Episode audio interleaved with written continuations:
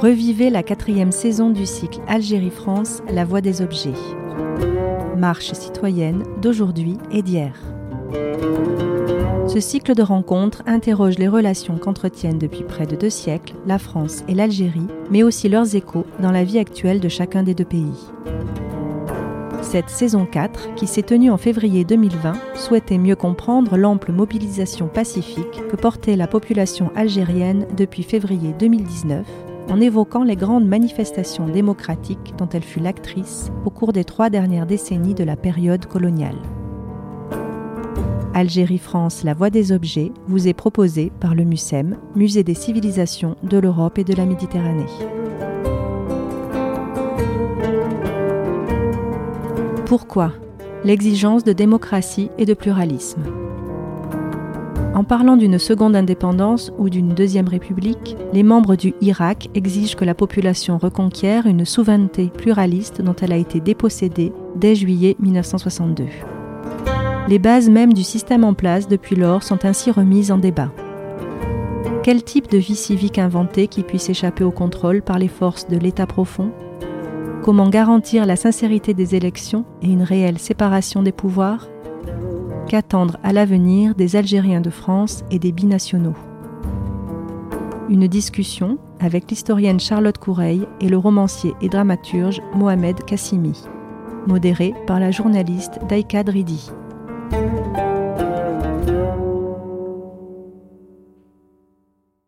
Bonsoir à tous et merci d'être venus à cette euh, troisième et dernière table ronde que le MUSEM consacre euh, au Hirak et à l'histoire des grandes mobilisations populaires euh, en Algérie. Merci à ceux qui sont revenus, euh, qui étaient avec nous euh, aux précédentes soirées et qui sont venus encore une fois pour cette dernière. Donc, avec moi ce soir pour, pour cette table ronde, j'ai l'historienne Charlotte Coureil et l'écrivain Mohamed Qassimi. Euh, dans les précédentes tables rondes, on avait euh, évoqué d'abord les lieux où se déroulaient les mobilisations euh, pendant la colonisation et ensuite aujourd'hui où se déroule le, le Hirak et la symbolique de ces lieux. la deuxième table ronde avait été consacrée aux acteurs de ces mobilisations. Et ce soir, c'est la question du pourquoi à laquelle on va essayer de répondre, l'exigence de démocratie et de pluralisme. Mais avant de passer la parole à Charlotte Coureil et à Mohamed Qassimi, j'aimerais qu'on regarde une vidéo que j'ai faite. Euh, c'est une vidéo du Hirak que j'ai tournée, euh, je pense, en octobre euh, de cette année. Donc, on voit que les Algériens imposent une certaine, leur citoyenneté aujourd'hui à travers le Hirak à l'État autoritaire en Algérie. Est-ce que, euh, Charlotte Correa, vous, vous êtes historienne, vous êtes spécialiste de l'Algérie contemporaine, et particulièrement, vous avez fait euh, une étude euh, poussée sur l'association des oulémas. Est-ce qu'on peut savoir comment les Algériens ont, comment ont-ils exigé cette citoyenneté à l'époque coloniale? Alors effectivement, il faut revenir aux, premières années du XXe siècle parce que la question de la citoyenneté pour la période coloniale, elle est fondamentale parce qu'en fait, les, Algériens avaient la nationalité française du fait de la colonisation, mais ils n'avaient pas la citoyenneté française. C'est-à-dire que le fait qu'ils conservent leur statut personnel confessionnel, c'est-à-dire qu'ils dépendent des tribunaux pour tout ce qui concerne les affaires euh, familiales, euh, toute la juridiction liée au statut personnel, euh, liée à leur confession. Donc c'était le cas au départ des musulmans et des juifs. Et après 1870, avec le décret Crémieux, en fait, les juifs sont sortis de ce statut de l'indigénat ça. Et sortis aussi du coup de leur, euh, de leur juridiction confessionnelle pour dépendre du droit civil euh, français. Ce qui n'est pas le cas des musulmans qui restent donc sous ce statut personnel avec la, le, enfin, le, fait que euh, la citoyenneté soit accordée sous condition d'être naturalisée. Le terme est un peu galvaudé dans ce, dans ce sens-là, puisqu'ils sont déjà de nationalité française, mais ils sont naturalisés français avec certaines lois. Et ça veut juste dire qu'en fait, ils acquièrent la citoyenneté française, donc le droit de vote notamment.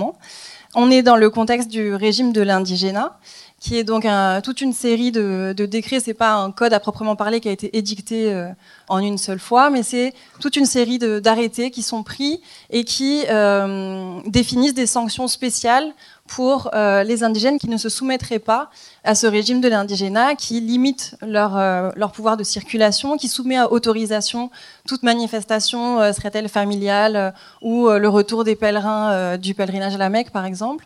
Donc c'est tout un, un, un, régime qui est particulier pour, pour les indigènes. Et ces réclamations, ces ou ces revendications sur la question de la citoyenneté, elles apparaissent très tôt, notamment en fait euh, dans tout le mouvement qu'on a appelé les jeunes Algériens, qui est donc des années 1910-1920, avec des revendications qui sont liées à l'égalité des droits pour les Algériens musulmans par rapport au reste de la nation française, puisqu'ils sont de nationalité française à ce sujet. Euh, ça a été évoqué tout à l'heure euh, dans la présentation de la, vitrine. Il y a des premières tentatives de réforme euh, en 1919 pour accorder vraiment une toute petite minorité d'Algériens la citoyenneté, notamment parce que 1919, c'est juste après la Première Guerre mondiale, à laquelle les Algériens ont beaucoup participé puisqu'ils ont été mobilisés.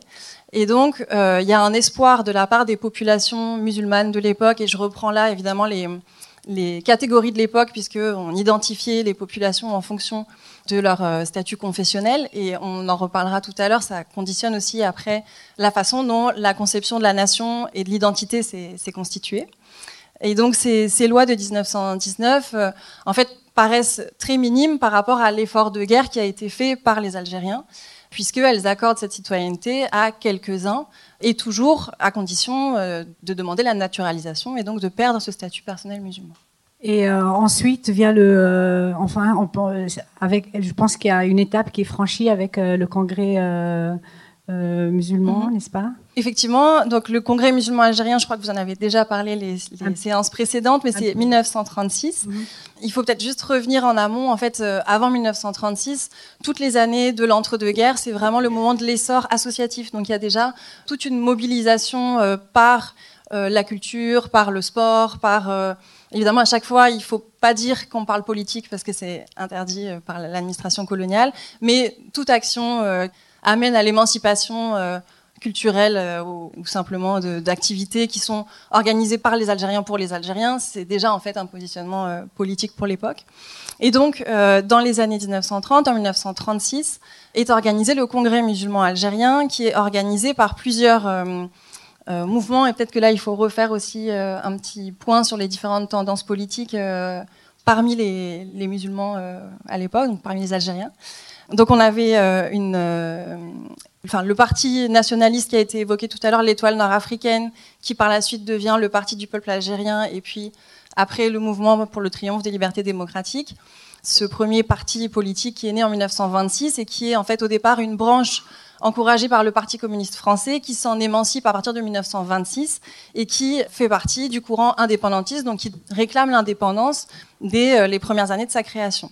Ce qui n'est pas du tout le cas euh, du reste des orientations ou des courants politiques de l'époque, puisque euh, dans la lignée en fait de ces jeunes Algériens que j'évoquais tout à l'heure des années 10 et 20 apparaissent des courants qui essayent de réclamer l'égalité des droits et donc l'accession aux droits par la participation au jeu colonial. Et notamment, c'est le cas de la Fédération des élus qui naît aussi à la fin des années 20 dont un des grands personnages est Ferhat Abbas, dont on reparlera sûrement euh, tout à mhm. l'heure, et qui, elle, en fait, prône donc cette revendication sur l'égalité des droits et sur la considération politique des Algériens comme citoyens. Dans cette euh, tendance-là, même si c'est pas euh, un, mouvement politique en tant que tel, l'association des oulémas, donc sur, le, sur laquelle moi j'ai travaillé dans le cadre de ma thèse et sur laquelle j'ai écrit le livre ensuite euh, qui doit sortir en mars, autopromotion, euh, qui elle en fait avait euh, donc un objet qui était religieux et culturel au départ, qui était une défense de l'islam et de la langue arabe dans le contexte de la colonisation française, donc qui est né en 1931 et qui en fait est assez proche de la fédération des élus dans l'organisation de la vie sociale et qui défend là surtout donc ces questions-là de du statut personnel musulman et de la défense de la langue arabe qui était euh, peu ou mal enseigné euh, par l'administration euh, française en Algérie. Et c'est lié aussi à leur revendication à la faiblesse de la scolarisation, c'est-à-dire que toutes les lois françaises sont censées s'appliquer en Algérie, mais en fait, ce qu'on voit dans la réalité, c'est qu'il y a une grosse distorsion et que, en fait, jusqu'en 1954, on sait qu'il y a à peu près 10% de la population qui est alphabétisée parmi les musulmans algériens en 1954. Donc ça donne une idée de ce qui s'est passé, euh, sachant que le gros mouvement de scolarisation, c'est après les années 40. Donc euh, dans ce contexte-là. Et puis le Parti communiste algérien, qui donc euh, est aussi à, nouveau une branche du Parti communiste français, mais qui s'émancipe en 1936 et qui là est sur une ligne qui change un peu en, fonction des années. Je pense qu'on y reviendra aussi tout à l'heure mais qui euh, en fait allie la question euh, nationale à la question euh, des classes sociales et aux revendications proches des revendications syndicales.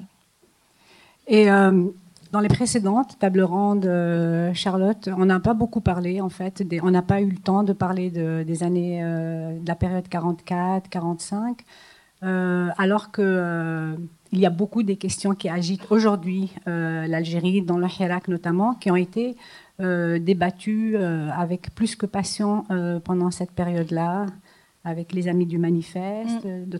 Alors peut-être juste avant ça, j'étais partie du congrès musulman, puis après j'ai fait le tour d'horizon politique, donc je, reviens juste parce que ce congrès musulman, en fait, il est organisé, donc maintenant que j'ai réétabli les différentes tendances, donc par le, les élus, la fédération des élus, par les oulémas, par des socialistes et des communistes. Et ils établissent donc euh, à l'été 1936 une charte revendicative qui euh, donc pose cette question de l'égalité des droits, qui demande aussi euh, l'alphabétisation, la scolarisation, donc ces questions-là que j'évoquais tout à l'heure, mais qui n'est pas du tout sur une ligne indépendantiste à ce moment-là, qui demande davantage de droits et davantage, au contraire, d'être davantage intégré dans la nation française.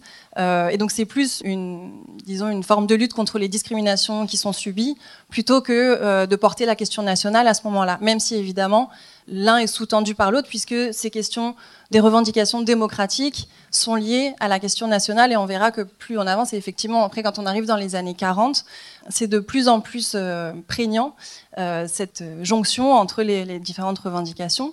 On le retrouve déjà chez les indépendantistes, c'est-à-dire que dès 1936, le, dès 1926, pardon, l'étoile nord-africaine revendique l'indépendance, mais elle revendique aussi une assemblée euh, algérienne avec une constituante pour la, pour la former euh, et qui euh, serait avec un, suffrage universel sans distinction ni de race ni de religion, donc avec vraiment déjà des revendications démocratiques qui sont liées à la question nationale. Et donc à partir de, des années 1940, donc il y a la Seconde Guerre mondiale avec en 1942 le débarquement des Américains et des Anglais au Maghreb et en Algérie. Alors ça a été le cas aussi pour le Maroc et pour la Tunisie ça suscite un vent d'espoir, comme le Front populaire avait pu le faire en 1936, qui est la raison pour laquelle le Congrès musulman a lieu à l'été 36. Et eh bien euh, là, c'est un peu le même, euh, le même fonctionnement, c'est-à-dire que le fait que les Américains les Britanniques soient présents et s'intéressent à ce qui se passe euh, sur leur territoire provoque des manifestes. Donc c'est le cas pour le Maroc, mais là, pour ce qui nous intéresse en Algérie, c'est le manifeste de 1943 qui est euh, rédigé par des membres du Parti du peuple algérien, donc la tendance de Messali Haj, les indépendantistes, mais qui est organisé, coordonné par Ferhat Abbas, qui est de la Fédération des élus.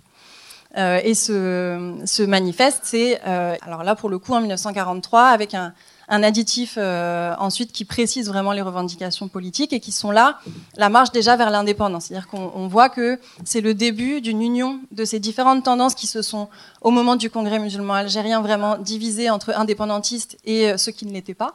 Et après, euh, en 1900, à partir de 1943, et puis ça, lance en fait un mouvement qui le, manifeste de 1943 entraîne une, réaction de l'administration euh, française coloniale qui euh, édite, ou même de, la France métropolitaine, qui édite l'ordonnance de 1944, qui essaye à nouveau d'élargir les possibilités de citoyenneté.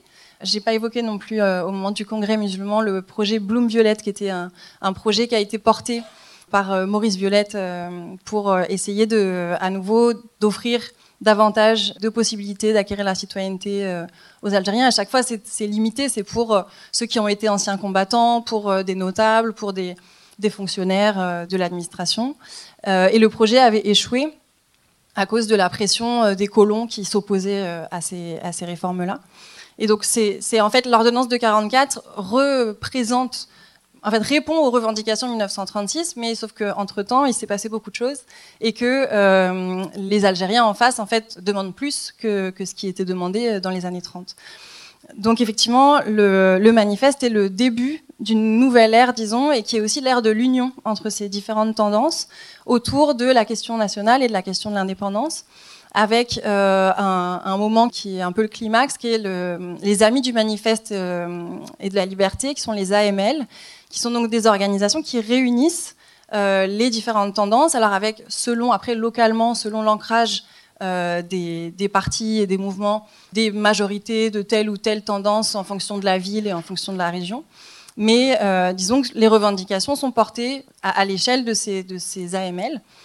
Et c'est les AML qui encouragent les, Algériens à manifester au moment de la victoire pour le 8 mai 45, à porter la question nationale et la question euh, de l'indépendance dans les manifestations de célébration euh, de l'armistice. Et c'est euh, le, moment de la répression très forte, puisque des drapeaux sont sortis, des pancartes, des banderoles qui à la fois saluent la victoire des Alliés, mais aussi demande à ce que le, droit à l'autodétermination et le droit des peuples à disposer d'eux-mêmes, qui a été beaucoup diffusé pendant la, Seconde Guerre mondiale, eh bien, soit appliqué à l'Algérie. Euh, et on, on, sait que ces, ces manifestations-là ont été réprimées dans le sang, avec des, même des, de la répression qui, qui se poursuit. C'est pas seulement au moment de la manifestation où on tire parce qu'on panique ou je sais pas. C'est vraiment euh, après une, une traque des, des militants, sachant que avant le 8 mai, il y avait déjà eu le 1er mai, la fête du travail, qui est un moment de mobilisation syndicale euh, traditionnelle et où également le PPA avait porté euh, les, couleurs de l'indépendance. Donc il y a en fait dans ce, cette séquence-là énormément d'arrestations de dirigeants politiques euh, parmi ces, différents partis algériens, qui soient euh, indépendantistes depuis les années 20 ou pas. Et donc c'est un moment aussi de basculement qui a beaucoup marqué. On sait que Mohamed Harbi, historien algérien, a écrit un ouvrage où il dit que la, la guerre commence en 45 parce qu'en fait c'est un moment de vraiment de traumatisme pour les Algériens et c'est un moment de rupture où euh, le dialogue euh, pour la citoyenneté ne se pose plus dans ces questions-là, mais on arrive vraiment dans la question nationale pour l'ensemble des tendances euh, politiques de, l'époque. Un moment de rupture et avec vous, Mohamed Qassimi, on va reparler encore du passé, mais j'aimerais d'abord commencer par le présent, par 2019, qui est, qui est encore le présent de, l'Algérie. Vous, vous êtes euh, romancier, vous êtes dramaturge, dramaturge pardon, mais vous avez aussi écrit beaucoup de textes sur le, sur le Hirak. Et j'ai relevé dans un, dans un texte qui s'intitule Un printemps fou à Alger, qui est daté du 1er mars. Le 1er mars, c'est le deuxième vendredi c'est juste après, il y a eu la grande surprise du 22 février euh, 2019 avec euh, des centaines de milliers de gens qui, euh, qui sont descendus dans les rues à Alger et dans euh, quelques autres villes.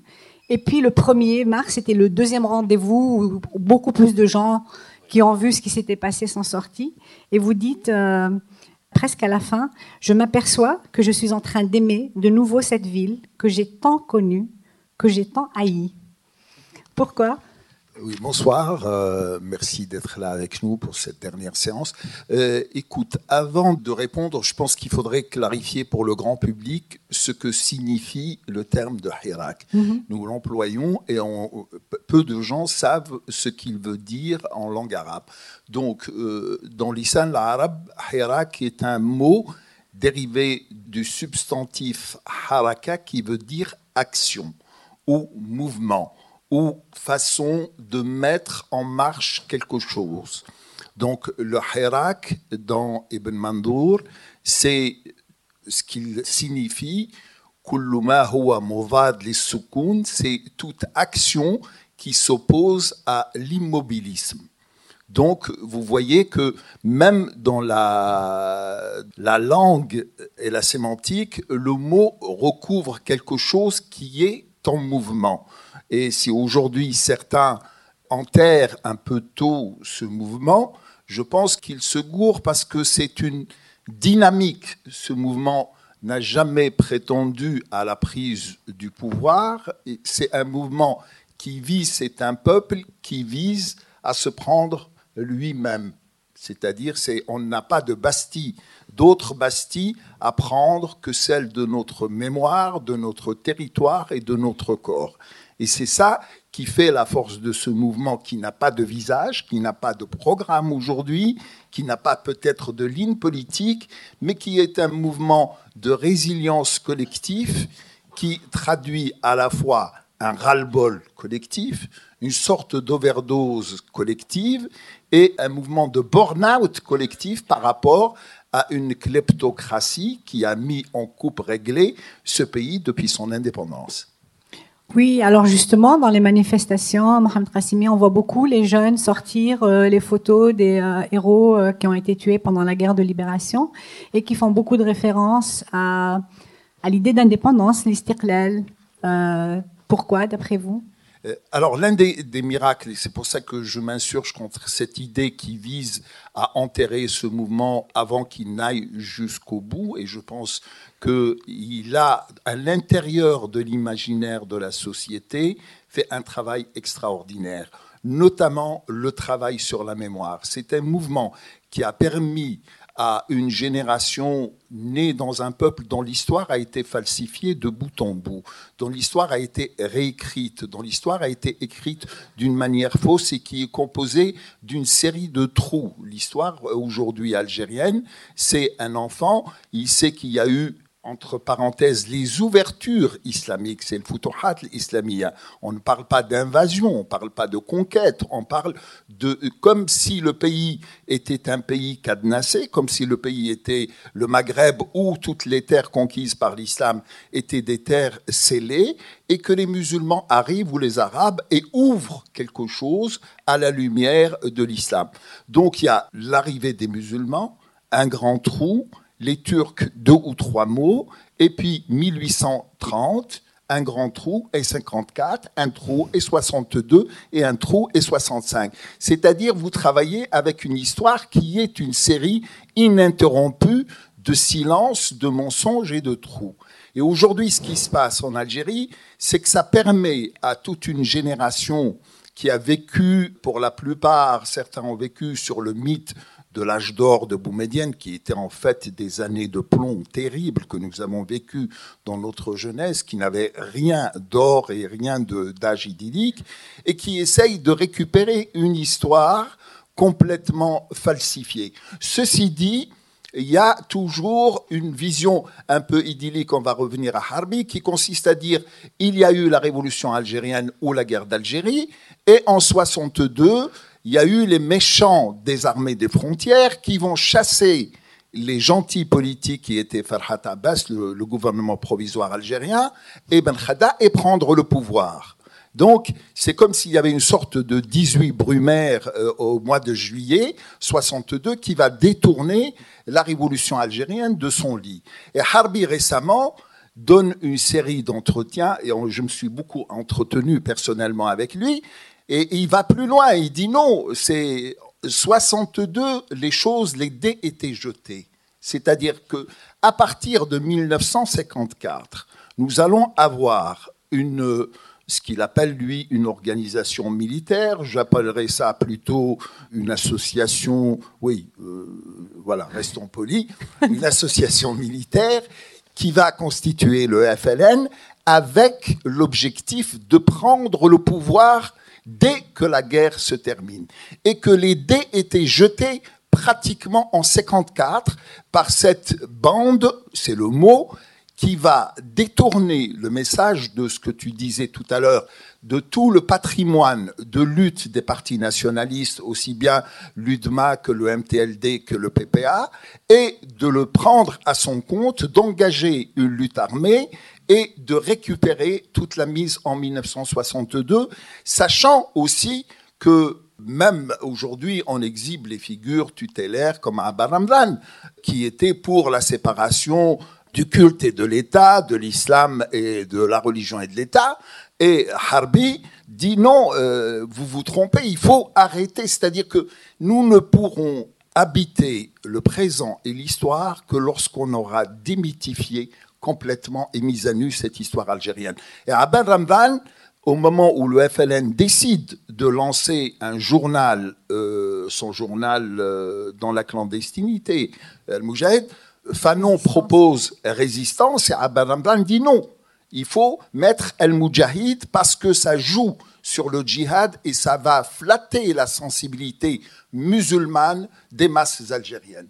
Donc on voit déjà au départ, sans arriver, on en parlera après, à 62 et à la constituante, où le, le, verre était déjà dans le fruit à partir du 1er novembre 54. Oui, et pour, pour Harbi, euh, le FLN, c'était une organisation armée, pas un parti politique. Donc, euh, c'est un peu les, quand même les hommes en armes qui ont, qui ont enfin, pour les jeunes qui, euh, qui manifestent aujourd'hui, on leur a confisqué quelque chose, on leur a volé quelque chose quand même en 62. Et c'est les, les, militaires, pour eux, euh, c'est cette idée des militaires qui ont arraché, euh, qui ont confisqué, qui ont volé en quelque sorte euh, l'indépendance, qu'ils essayent de reprendre aujourd'hui. Ils n'ont pas seulement volé l'indépendance. Il y a, je pense que les indépendances étaient dans la marche de l'histoire quelque chose d'inéluctable. Donc ça, c'est certain. ça aurait pu se faire dix années après ou quinze années après, c'était quelque chose d'inéluctable. Mais plus que voler l'indépendance, et c'est ce qui explique un peu l'attachement viscéral ou l'attachement presque euh, fou de ce système ou de cette clique ou de cette bande, telle est l'expression qu'employait Gaïd Salah par mhm. rapport à l'Algérie, c'est qu'ils considèrent l'Algérie comme leur butin de guerre. C'est-à-dire, c'est un bien qu'ils ont arraché de force des mains des Français et qui leur appartient qui est leur propre propriété privée, c'est comme s'ils détenaient un bail de commerce sur un pays qu'ils ont arraché de force aux Français. C'est dans l'imaginaire de cette euh, génération du FLN qu'on croyait au début, moi je me disais quand j'avais 20 ans, ils vont finir par disparaître. Mais non, ça se reproduit. C'est-à-dire, c'est un système qui arrive, comme le capitalisme, à se reproduire de génération en génération et à vivre sur ce pseudo-discours du martyr et de la révolution qui est son principal fond de commerce. Donc, plus que la confiscation de l'indépendance, c'est le rapt et l'enlèvement, non pas des Sabines, mais l'enlèvement de l'Algérie tout court l'enlèvement de l'Algérie tout court. Et euh, là, j'aimerais qu'on regarde une autre vidéo qui est faite un peu plus haut que le. C'est un peu à la même période. Et c'est avec le, les slogans du, euh, les slogans importants qui sont au cœur du Hirak, euh, la libération des détenus politiques et Madaniya Meshi Askaria, c'est-à-dire nous voulons un État civil et non militaire. Et donc on reviendra encore à la question des militaires après. Mais je pense que Charlotte, tu voulais, euh, tu voulais d'abord réagir. non, je voulais juste réagir sur le FLN le 1er novembre et puis la guerre. Parce qu'en fait, il me semble que c'est important d'avoir aussi en tête que, parce que dans la façon dont tu le présentais, on a un peu l'impression que le FN s'est constitué pour se saisir de l'Algérie. Et je pense que, en fait, ce qui moi, ce qui m'intéressait, c'était la déclaration du 1er novembre dans la proclamation qui est faite pour annoncer au monde que euh, l'insurrection armée est lancée. Il parle de la restauration d'un État souverain algérien, démocratique et social. Et donc, en lien avec ce que je disais tout à l'heure sur les revendications depuis 45, en fait, il y a aussi toute une synthèse faite par le FLN des revendications précédentes. Donc, c'est pas non plus complètement nié tout ce qui a été dit auparavant. Et, euh, et, après, pendant la guerre, on, y reviendra peut-être tout à l'heure, cette question de la primauté du politique sur le militaire qui est inversée. C'est-à-dire que, en fait, au moment du congrès de la Soumam en 1956, donc un congrès du FLN clandestin euh, pendant le, la guerre euh, d'indépendance algérienne, il y a effectivement cette tendance de Aban Ramdan qui impose que le, le politique soit, enfin, domine le militaire et que l'intérieur ait la primauté sur l'extérieur, puisqu'il y a une armée de, de l'extérieur et une armée de l'intérieur. Et en fait, ça s'est retourné l'année suivante dans les, conflits euh, inter-FLN et qu'on retrouve et, qui sont importants aussi pour comprendre ce qui se passe après 62. Euh, et on, va revenir sur 62, mais en fait, le FLN au départ, c'est donc un petit groupe euh, d'anciens, pour beaucoup du PPA-MTLD, qui était dans l'organisation spéciale, donc favorable à l'insurrection armée, et qui s'impose dans le cadre des divisions du MTLD, du PPA, donc PPA qui était encore clandestin et MTLD qui était la façade du parti politique reconnu avec donc, des divisions euh, entre euh, les différents dirigeants, une contestation de Messali Hajj par le, comité central, donc par le, bureau du parti, et une tendance euh, qui se sont appelés les neutralistes, qui essayaient de sortir de l'opposition entre les deux, mais qui en fait bah, créent finalement ce, ce, front de libération nationale et lance l'insurrection. Donc il y a, hum, toute une construction et je pense que c'est important de voir la diversité, c'est-à-dire qu'au sein même du FLN, en fait, on a différentes tendances, différents courants, d'autant qu'après, les différentes euh, euh, représentations politiques euh, comme l'UDMA, par exemple, le parti de Ferhat Abbas, euh, rallient, alors pas en tant que parti, parce que c'était le ralliement au FLN se faisait de façon individuelle, mais il y a du coup cette fédération, et donc quand on arrive à la fin de la guerre d'indépendance, avec la victoire politique, puisque militairement c'était compliqué. Mais toute la présentation devant l'ONU, le fait que la question algérienne soit portée sur la scène internationale, permet d'arriver à cette, euh, à, cette diversité du FLN, mais qui effectivement après est euh, recentralisée euh, pour 62 diversité qui a, qui a disparu, euh, pluralisme, oui. Mais justement, alors, les revendications du Hirak de pluralisme aujourd'hui, euh, est-ce qu'ils ne sont pas, euh, en gros, phagocytés par. C'est-à-dire, il n'y a, jamais vraiment eu possibilité de pluralisme à cause de l'histoire de, de cette union qu'il faut faire et des luttes fratricides pendant la guerre de libération? Est-ce que c'est ça qui pèse aujourd'hui? C'est vrai que ce passé n'a pas été expurgé et que nous n'avons pas fait toute la lumière sur cet épisode de l'histoire algérienne. C'est très simple, aujourd'hui encore, il n'existe aucun ouvrage de fond, par exemple sur la période 62-65 ou sur les années 65-78 de Boumedienne. Donc il y, a, il, y a, il y, a, tout un travail qui reste à faire. Non pas je, je, pense que du côté français, il y a eu beaucoup, beaucoup de travaux qui ont été faits ces dernières années, mais du côté algérien, il y a un travail de mémoire et de vérité sur cette histoire qui reste à faire. Quand Harbi dit tous les pays du monde ont une armée, mais l'Algérie, nous avons une armée qui a un pays, il résume tout, oui. tout, tout, tout. C'est-à-dire toute la problématique est là. C'est cette armée-là Aujourd'hui, je donne les chiffres par exemple, l'armée algérienne prend plus de 25% du budget de la nation. Oui. C'est-à-dire tous les pays, elle dispose d'un budget de 15 milliards de dollars équivalent à celui de la République islamique iranienne. Alors que nous ne sommes pas en guerre. Alors nous ne sommes en guerre ni contre la Russie, ni contre la Chine, ni contre les États-Unis, ni contre personne. Et l'armée prend le quart du budget de la nation. Pourquoi? Parce qu'elle sait quel est le principal client à la fois. C'est le, pourvoyeur et c'est le, maître des lieux qui dispose du budget de la nation comme bon lui semble.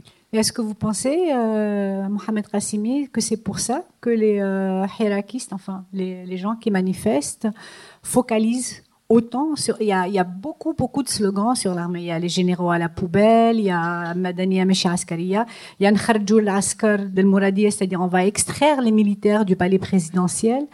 Est-ce que vous, pensez que c'est-à-dire c'est identifié, c'est parce qu'il y a beaucoup, il y a, des gens aussi, il faut dire, dans le débat autour du Hirak, et à la périphérie du Hirak, qu'il faut pas parler, il faut éviter de, de parler de, de l'armée directement parce qu'on on va on va diviser le pays, on va on va pro, donc euh, alors que les Hirakistes continuent à focaliser sur c'est vraiment le, le, le, pour eux le, le, cœur du problème. Ben, c'est à la fois le, le nœud gordien et la colonne vertébrale de cet État. S'il y a un disque dur qui fonctionne en Algérie, c'est bien celui de Oui. l'armée.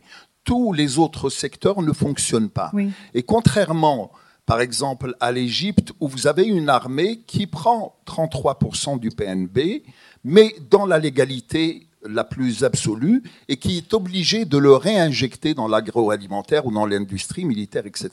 En Algérie, vous avez une armée qui se sucre sur les contrats d'armes dont on sait que les marges sont faramineuses et rien ne revient, n'est réin, réinjecté dans le tissu social, économique ou industriel algérien.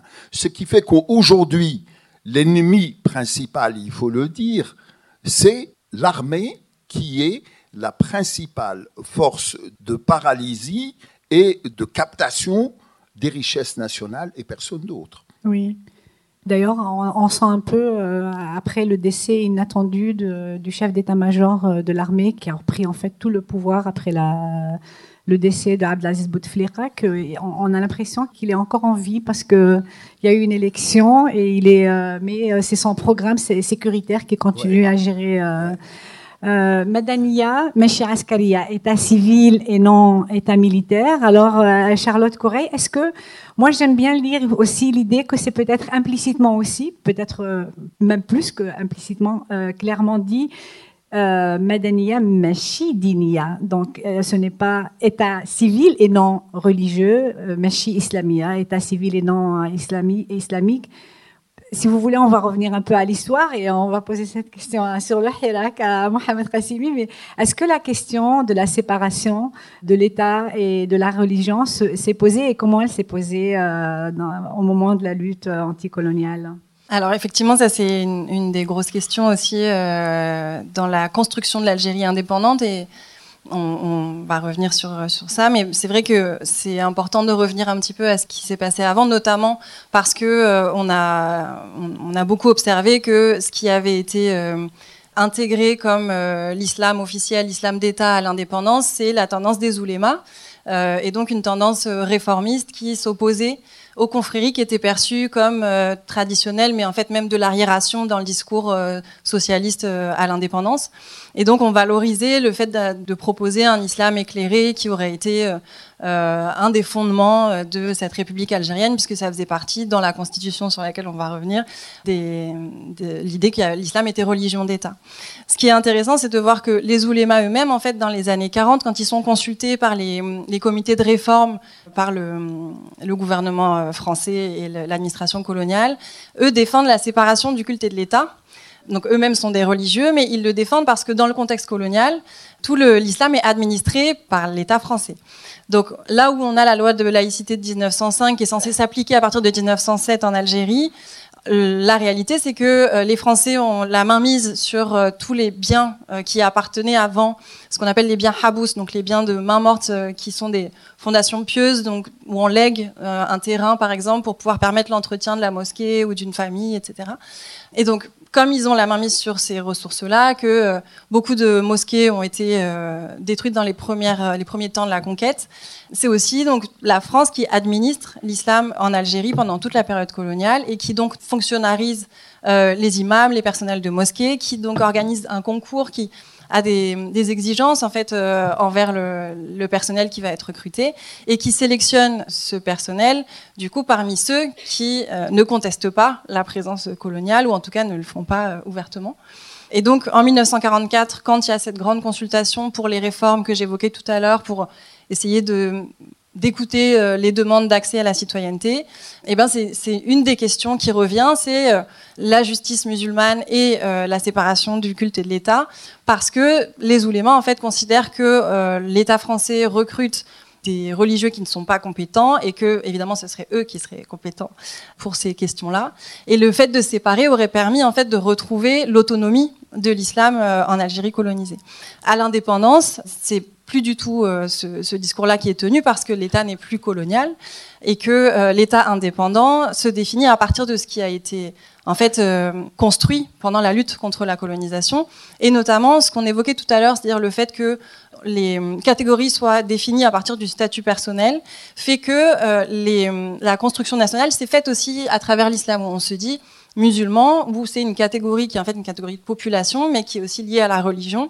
Et en fait, on retrouve ces questionnements-là dans l'Algérie indépendante, où euh, le fait que l'islam soit religion d'État, ben, en fait, derrière, après, il faut arriver à définir dans quelle mesure, comment on administre l'islam. Est-ce que, et en fait, c'est tout le mouvement qu'on a retrouvé dans les décolonisations. Euh, tu parlais de l'Égypte, c'est, aussi euh, le cas, c'est-à-dire la fonctionnalisation la, et de fait la sécularisation de la société par la fonctionnalisation euh, de ce personnel religieux, qui était contesté au moment de la période coloniale et qui est euh, encouragé pour cet État indépendant. C'est intéressant de voir que c'est les oulémas avant l'indépendance qui se battaient pour la séparation. Mais Non, il voulait soutirer l'islam à, à la- l'autorité coloniale. oui. Non, avant de, de revenir sur cette question de l'impossibilité ou de la difficulté de séparer l'islam de l'État ou le culte de, de l'État, il faut signaler que c'est un problème qui est spécifique quand même à l'islam. C'est-à-dire que depuis pratiquement la naissance de l'islam, et à part un intermède que nous avons eu euh, sous les Abbassides avec les Mu'tazila qui ont des néoplatoniciens qui ont essayé de prendre une certaine distance par rapport à la religion, il est pratiquement impossible aujourd'hui dans le monde arabe moderne, euh, aussi bien en Syrie, aussi bien en Irak. Le seul pays qui a essayé de prendre une distance et qui a inscrit la laïcité dans sa constitution dans le monde arabe, c'était le Yémen du Sud, dans les années 70, qui se disait d'inspiration marxiste-léniniste. Parce que c'était dans un contexte international particulier où le Yémen avait besoin de l'aide de l'Union soviétique pour ne pas être détruit par l'Arabie saoudite, ce qui est en train de se faire aujourd'hui. Donc il y a une difficulté majeure à arracher, à séparer l'islam, qui est une religion totalisante, de la sphère du social. Les gens ne comprennent pas. Le mot laïcité est un mot qui d'emblée sonne à l'oreille des croyants comme quelque chose d'agnostique ou d'athée. Moi, j'étais, euh, il y a un moment donné, au Caire, on devait traduire mission laïque du Caire. Voilà, le ministère français des Affaires étrangères avait ouvert un établissement mission laïque du Caire. Et le type me disait, le directeur, il me dit, monsieur, mais si vous mettez le mot laïki, je n'aurai personne dans mon établissement. C'était une trouille extraordinaire qu'avait ce directeur, sachant que ce mot allait barrer l'accès de son établissement. Et à la fin, nous avons traduit Al-Batha al-Firansiya al nous avons traduit mission culturelle française au Caire. Parce que le mot laïque était un mot rébarbatif et un mot suspect. Ceci dit, pour revenir à l'Algérie, c'est que dès le début, alors que la Fédération de France avait fait, au lendemain de l'indépendance, le forcing pour qu'il y ait séparation du culte et de l'État, Ben Bella, sous la pression des oulémas, notamment du père de Talb al-Barahimi, a fait marche arrière et il a inscrit la langue arabe comme langue nationale, tirant sa légitimité spirituelle de l'islam, je ne vois pas pourquoi il fait le... et interdit la pratique et la chaire de berbère à l'université d'Alger en 1963 déjà. Donc, après, il y a eu une deuxième tentative qui a été faite en 1976 par Mustafa Lachraf, qui présente un avant-texte de projet de constitution dont l'article numéro 1 était l'islam et la religion du peuple. Et euh, nous étions à l'université, nous étions vraiment à la fois étonnés, à la fois surpris, émerveillés par cette proposition qui venait, qui allait ramener l'islam dans la religion, dans la sphère de l'intimité des gens. Mhm. Et Boumedienne va faire autrement avec le FLN. Ils vont réécrire cet article numéro 1, qui va devenir l'islam et la religion de l'État, et déplacer le week-end en 76 déplacer le week-end, disons, universel vers un week-end islamique et ouvrir la grande porte, toute grande la porte aux islamistes qui vont arriver des années plus tard, mais sur un terreau qui a été mis en place par le FLN à partir de 62-63 si ce n'est 54. Oui, mais qui est aussi un peu absente du Hirak pour l'instant. Il y a des carrés euh, où maintenant, au début, on ne les voyait pas du tout, mais euh, où on dit euh, Doula Islamia mais c'est pas, c'est-à-dire il y, a, une obsession du Madani en ce moment, du Hirak. Donc euh, oui, Doula Islamia, c'est euh, un État, un État islamique. Un État islamique. Euh, par franchise, après j'aimerais bien que Charlotte réagisse là-dessus sur cette question de l'islam et de l'État. Je pense profondément que le peuple algérien, comme le peuple marocain, comme le peuple tunisien, comme le peuple égyptien, n'a pas attendu les islamistes pour être un peuple conservateur et piétiste. Voilà.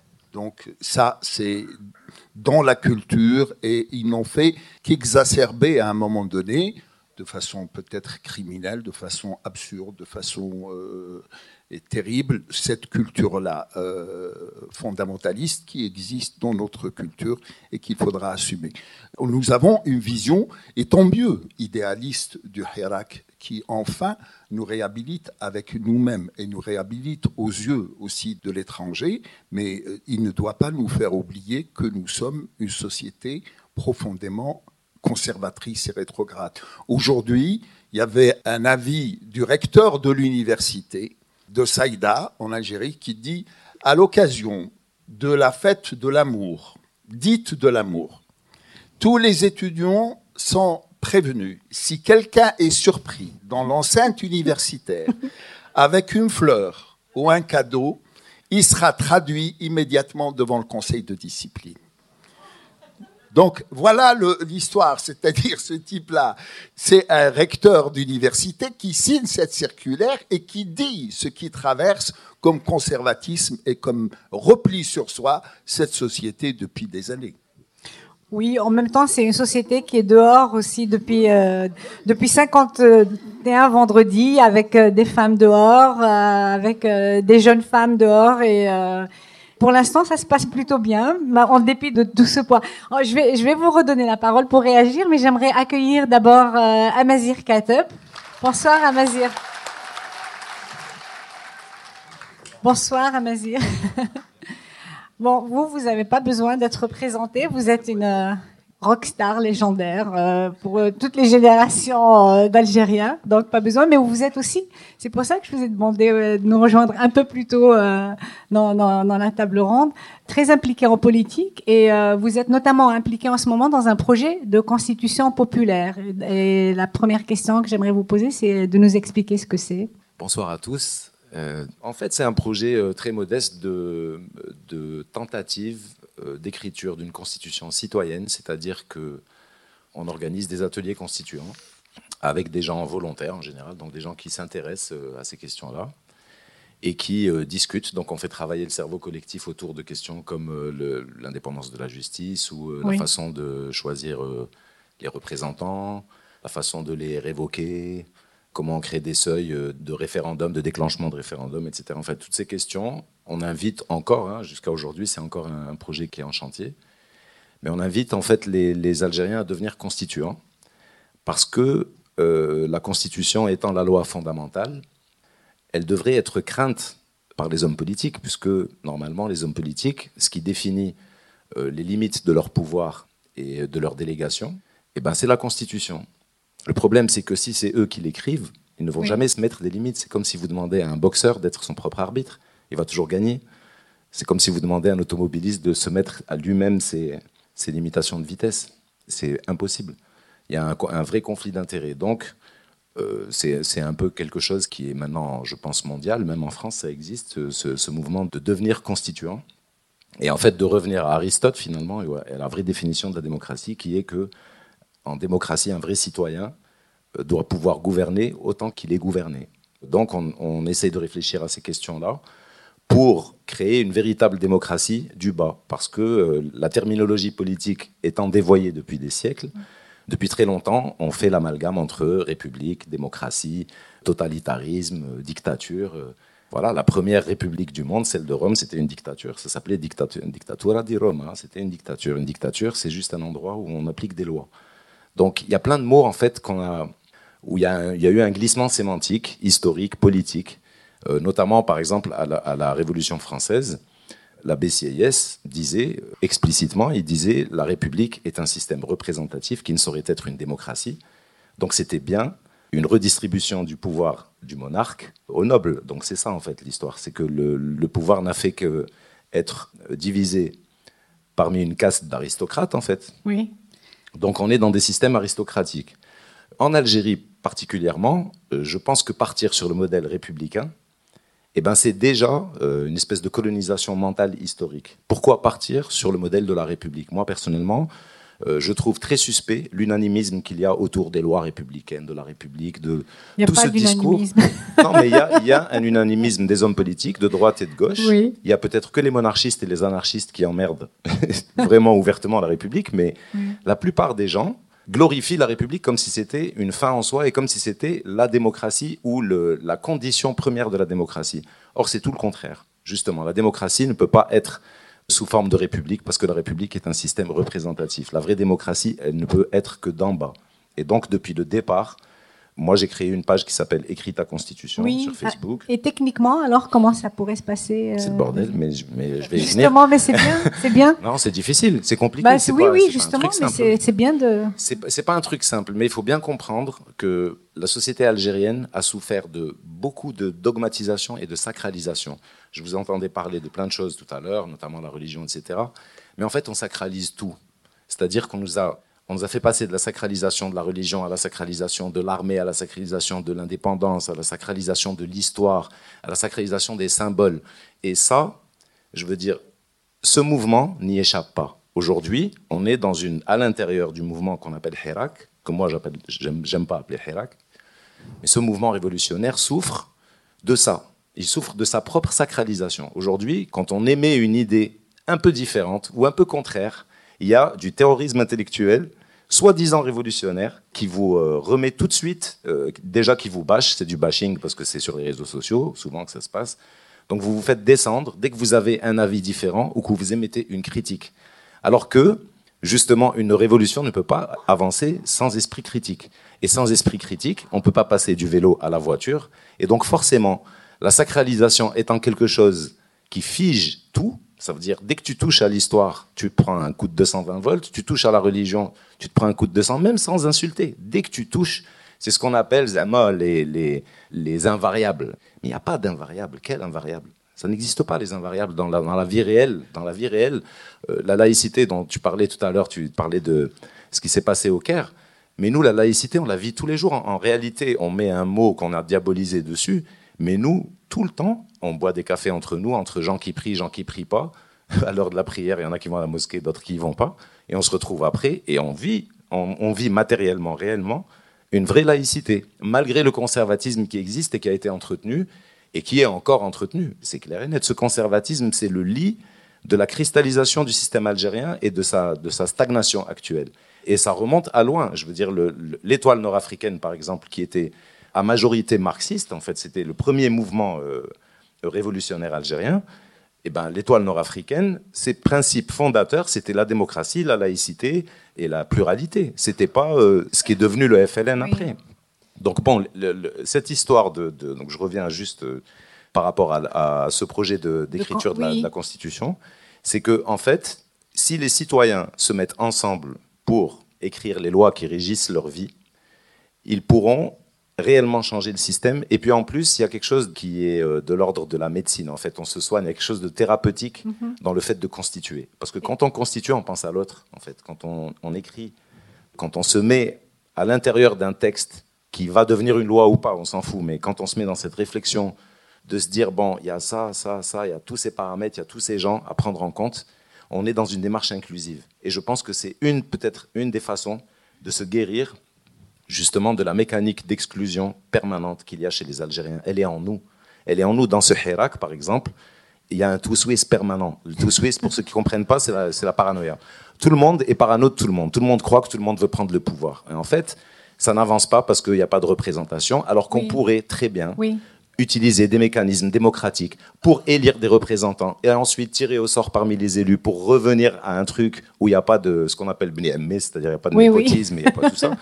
Donc il y a des choses qu'on peut faire, mais le problème c'est que actuellement le Hirak, pour moi, souffre exactement des mêmes mots que du régime, parce que ce régime a très très bien travaillé pendant des années.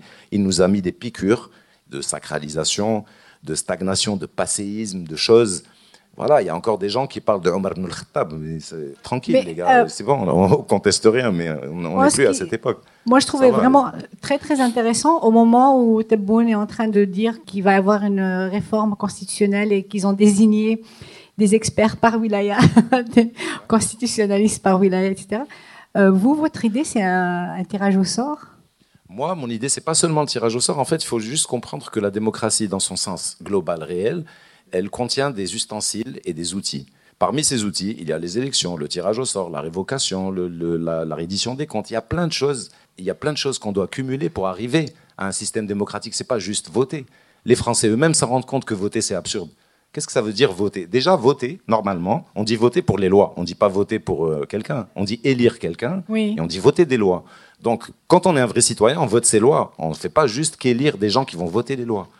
Donc il y a un vrai problème de démocratie directe, en fait, tout simplement. Aujourd'hui, on n'est plus dans le même monde. Aujourd'hui, les gens, ils ont étudié, ils sont connectés, ils ont tous des encyclopédies dans la poche. Euh, pour peu qu'ils aient un, petit moment ou une, question ou une curiosité, ils peuvent aller trouver l'info. Donc aujourd'hui, on ne peut pas abreuver l'humanité de conneries comme on l'a fait jusqu'à maintenant. C'est pas possible, c'est tout. Et cette génération, elle va, elle va le dire haut et fort, c'est clair et net. Même si, euh, encore une fois, on a besoin de se soigner de plein de choses. On ne peut pas euh, juste rester béat euh, face à ce mouvement qui est une, euh, un exemple de longévité, un exemple d'opiniâtreté, un exemple de plein de choses. Mais en termes de construction, je suis désolé, on peut pas, on peut pas. Il faut appeler un chat un chat. Et à un moment donné, il faut se structurer. À un moment donné, quand on veut changer un système, il ne faut pas avoir peur des mots, il ne faut pas avoir peur de l'action. Et aujourd'hui, on a peur des mots et de l'action. On a peur du mot transition. Peut-être que ça a nécessité du temps d'en arriver à ce Je pense, euh, quand on ne regarde pas seulement ce qui se passe sur les réseaux sociaux à propos des débats sur le Hirak, et c'est vrai, cette violence euh, parfois extrême contre ceux qui critiquent, euh, mais ce qui se passe en dehors, je veux dire, dans la société, parmi les hirakistes, les réunions, les idées, etc., il y a, il y a vraiment, moi j'ai le sentiment, je suis journaliste là-bas, que qu'on avance sur cette idée, y compris de, représentants et d'organisations. Donc on arrive un peu à la fin, mais j'aurais voulu savoir si vous voulez réagir à, à l'idée de constituante ou à, ou à ce que disait euh, Mohamed Qassimi sur... Euh, bah, l'idée de constituante, c'est pas ma place parce que moi je suis pas algérienne, oui, donc je pense que là pour le coup. Oui. Mais euh, même si après euh, on pourrait discuter. Euh, de oui, on, peut, on, peut, on peut y revenir. projet de l'étoile nord-africaine, hein, Oui, oui, je sais. C'est 1927. Oui, oui, oui. Disait, ouais. oui. Mais avant de passer, de vous donner la parole, j'aimerais qu'on écoute la voix de Mohamed Qassimi lire un extrait de Kateb Yassine. C'est un extrait de Dans la gueule du loup. Voilà juste euh, réagir par rapport à ce que vient de dire Amazir. C'est vrai que tu as raison de dire que euh, le Hirak est victime de, de l'image ou de son propre mythe, c'est vrai. J'en ai fait des chroniques et je sais que jamais de ma vie je n'étais autant insulté que lorsque j'ai fait un article sur euh, Bouchouchi qui avait dit j'ai été, on le pressentait comme dirigeant de ce mouvement, et il fait une interview, il dit J'ai été à la Mecque, je fais les cinq prières, mes enfants prient, ma femme prie, le voisin prie, l'épicier prie, le, le boulanger prie, tout le monde prie. J'ai dit Mais, mais qu'est-ce qu'on en a à foutre? On ne cherche pas un imam, on ne cherche pas un rabbin, on cherche quelqu'un, même si s'il a été les gens qui nous dirigent, qui ont pillé ce pays, ont fait mille pèlerinages, ils ont fait cent mille prières, ils ont été mille fois à la Mecque. Mais ça serait vraiment dommage de réduire Mustafa Bouchachi à cette vidéo que je n'ai jamais vue d'ailleurs. C'est un avocat. Voilà. Oui, c'est un avocat très intègre, c'est un défenseur des droits de l'homme qui l'a fait de tout temps dans des conditions extrêmement difficiles pendant les années 90. Et les gens n'ont pas compris. Mais il est bien. On ne peut pas rentrer dans cette société sans montrer patte blanche, c'est-à-dire sans dire que nous sommes bons musulmans, sinon on est mis à l'écart. Voilà le drame. Donc, bon, alors, passons, passons aux choses sérieuses. Donc pour certains, euh, j'avais donné lecture de ce texte, mais que j'ai vraiment repris de fond en comble, qui est inspiré de tous les entretiens que Kateb a donnés. Il y a euh, un moment, avant sa mort, depuis la, création de Nejma jusqu'à sa disparition, et j'ai essayé de retisser un peu tout son parcours, euh, qui est un parcours chaotique, qui est un parcours qui est fait aussi plein de silence. Et pourquoi Kateb? Parce que je crois que la radicalité dont euh, Kateb a fait preuve, et surtout sa lucidité par rapport à la religion, euh, nous ne la trouvons nulle part dans le monde arabe et musulman euh, depuis que ce monde est monde. Euh, voilà. Donc, à la fois une grande lucidité sur la question de la langue.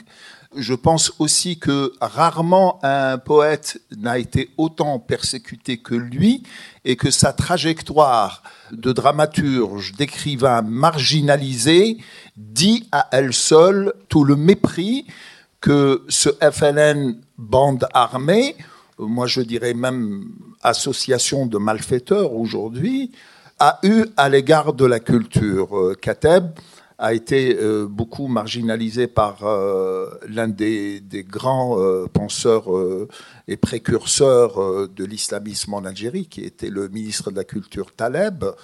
Et Kateb disait beaucoup de mal, moi j'allais le voir dans sa salle de théâtre de, la rue Horace Vernet. Et un jour, Boumedienne lui envoie un émissaire, c'était Mazouzi et il lui dit, écoute, euh, le président te dit, je t'aime bien, j'aime beaucoup ce que tu fais, mais tu es un auteur, tu dois écrire et ne rien dire. Ce serait formidable. Écris, mais ne parle plus, Kateb. Et donc, Kateb dit, on n'a pas fait une révolution pour fermer notre gueule, il a continué à parler, on lui a fermé son théâtre à la fin. Donc voilà, c'est un extrait, ça s'appelle Dans la gueule du loup. Mais qu'est-ce que cette indépendance ne m'avait pas fait délirer? 130 années de misère, d'esclavage, de massacres qui prenaient fin. L'Algérie revenait enfin au monde. J'ai rêvé des cavaliers de l'émir Abdelkader descendant les Champs-Élysées pour tailler en pièces les armées du maréchal Bugeaud et faire boire leurs chevaux dans la fontaine place de la Concorde. Comme tout le monde, comme tous les Algériens, j'ai trop rêvé. J'ai pris pour la première fois l'avion le 31 août 1962 pour rentrer sur Alger. J'ai repris du service à Alger républicain, le quotidien.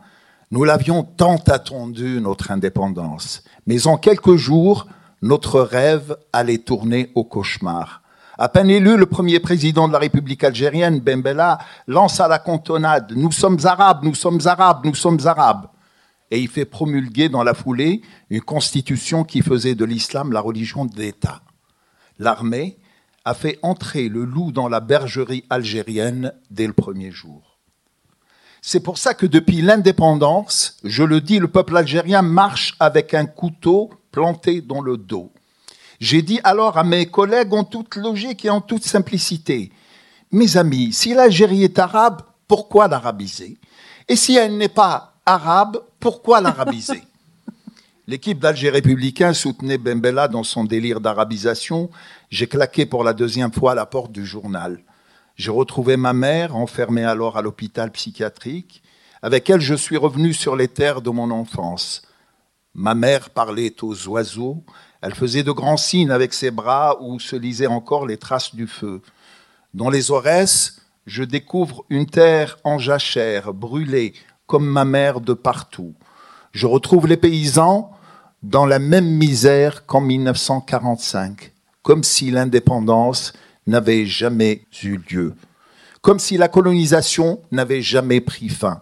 Je sentais le ciel se dérober sous mes pieds, je n'habitais plus mon corps, je ne pensais plus qu'aux poètes suicidés, Nerval, Essénine, Mayakovsky, Pavez. Je voulais parler, je voulais crier, mettre les pieds dans le plat, et je suis allé à la radio nationale pour faire des émissions. Sur les murs de la rédaction, je vois quoi? Il y avait encore les organigrammes de l'armée française. Et la plupart des journalistes étaient ceux-là même qui travaillaient hier pour la voix du bled. C'était terrible de voir tous ces hommes qui, la veille, chantaient à la gloire de Massu, cassant du Felaga, lire à l'antenne des poèmes en arabe classique à la gloire de Bembella. Là aussi, rien n'a changé l'indépendance n'avait pas eu lieu. J'ai pensé alors à faire du cinéma. Avec mes amis Hashmi Shrif et Issiachem, on a fait un court métrage, Poussière de juillet, pour célébrer le retour de la dépouille de l'émir Abdelkader en Algérie. Le court métrage a coûté exactement 300 dinars et une bouteille de pastis. Et il a obtenu le premier prix du court métrage à Bucarest, Prague et Alexandrie, mais il sera très vite interdit en Algérie à un moment donné, il y a eu un miracle en Algérie. Un intellectuel, un ami, entre au gouvernement comme ministre de l'Information. Il me bombarde aussitôt, conseiller à la direction générale de la RTA. Je me suis dit, là, c'est bon, je peux y aller avec toutes les portes vont s'ouvrir devant moi. Je vais faire de la télévision, comme ça je toucherai le maximum d'Algériens les studios de la RTA, de la radio-télévision nationale, avaient été équipés de matériel ultramoderne au moment du plan de Constantine de De Gaulle. Une fois dans les locaux de la télévision nationale, je tombe sur un garde-chiourme qui avait fermé les studios à clé. Il agite les clés sous mon nez. Vous ne toucherez jamais à ce matériel, Kateb. Moi, j'ai connu Louis Lumière, monsieur. Et il faisait ça avec tous les réalisateurs. Vous n'aurez jamais les clés, monsieur. Moi, j'ai connu lui Lumière. Qu'est-ce que vous voulez? C'était ça l'indépendance, un bordel. Comme ni la radio, ni la télévision, ni le cinéma ne voulaient de moi, j'ai pensé lancer mon propre journal en avril 67. Je voulais faire un magazine populaire avec de belles photos et des légendes très courtes. On sortait d'une guerre terrible, les gens étaient traumatisés. Je me suis dit, il faut rire un peu. J'ai conçu un journal satirique qui avait pour nom Le chameau prolétaire et dont le numéro zéro, j'ai montré une fusée soviétique en train de décoller. À côté de la fusée, Issiaram a dessiné un minaret. Sous les minarets, j'ai écrit une petite légende toute simple, une phrase toute bête. Les minarets, ces fusées qui ne décolleront jamais. le magazine a été saisi sur le champ et interdit. Quel tollé, nom de Dieu, mais quel tollé. Nous nous sommes réfugiés ici à Khem, à Tikijda, en haut du Djurdjura, pour échapper au lynchage. J'ai compris enfin que je ne pouvais faire ni de la radio, ni du cinéma, ni écrire dans la presse, ni faire de la télé. Je n'ai pas essayé la danse, pourtant j'avais croisé Maurice Béjart plusieurs fois. J'ai compris alors qu'il était impossible de sortir de la triade Algérie, arabe, islam, et que pour faire du théâtre, il ne fallait parler ni du pouvoir, ni de la religion, ni du sexe. Donc, il fallait rien dire. Et puis, il y a eu le coup d'État du 19 juin 65 du colonel Boumedienne qui va faire la chasse aux militants de gauche. Après le putsch de 65, les frères du FNN vont rebrancher la GGN pour torturer leurs frères algériens dans les lieux mêmes où torturaient les parachutistes de Massu et de Bijar. L'Algérie, qui a été un bagne durant des siècles, allait redevenir un bagne. J'ai pris ma valise et je suis reparti. Merci. Merci.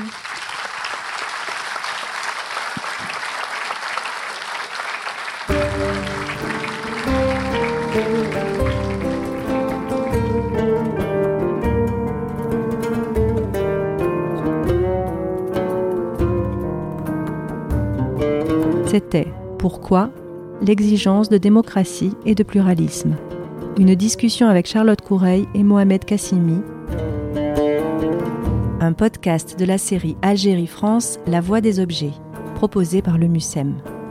Pour en savoir davantage, rendez-vous sur musem.org. À bientôt.